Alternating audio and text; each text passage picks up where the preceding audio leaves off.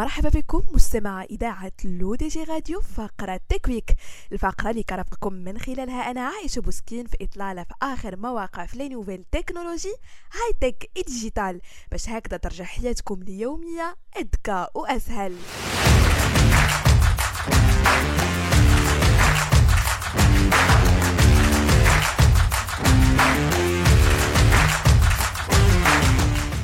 ونبداو مستمعينا من les États-Unis وبالضبط في University of Chicago مجموعة من العلماء يعرضون للمرة الأولى خوارزمية ذكاء صناعي يمكنها التنبؤ بالجرائم قبل أسبوع من حدوثها بدقة تصل إلى 90% الباحثون ابتكروا النموذج باستخدام بيانات الجريمة التاريخية للتنبؤ بالأحداث المستقبلية في منطقة تبلغ مساحتها ألف قدم مربع.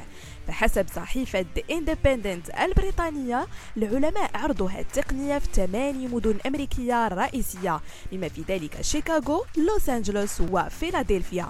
وبالتالي عند تزويدها بيانات حدثت في الماضي تخبرهم بما سيحدث في المستقبل. هذه الفكرة قبل 20 عام كانت كتبان شبه خيالية فيلم توم كروز Minority Report لكنها باتت اليوم مستمعين حقيقية مع تطور أنظمة ال AI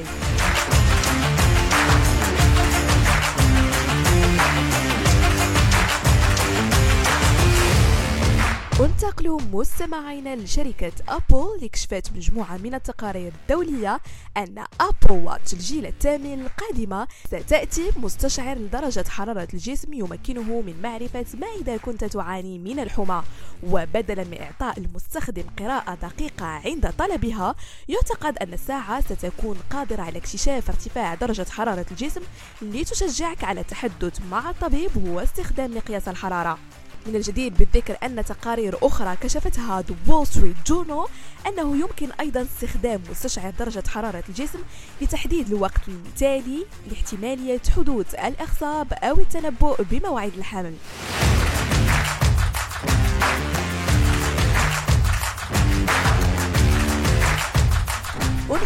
مستمعينا فقرة Tech Week لهذا الأسبوع بإعلان شركة إنستغرام بدء طريقة جديدة للتحقق من أعمار المستخدمين في الولايات المتحدة فقط.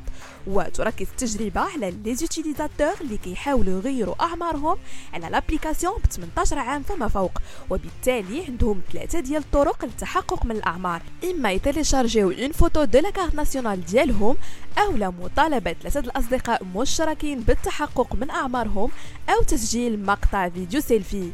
وإذا اختار الشخص طريقة فيديو سيلفي فإن إنستغرام كيمرر مقاطع الفيديو لشركة يوتي في لندن اللي كتحقق من الهوية ديالهم.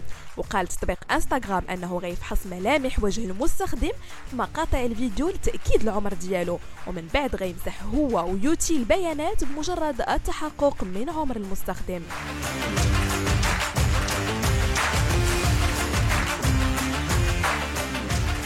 بهذا مستمعينا كنكون وصلنا لنهاية فقرة Tech Week للمزيد من المستجدات التكنولوجية والتقنيات الحديثة تابعونا la semaine prochaine. هادشي كامل على أثير إذاعة L'ODJ Radio.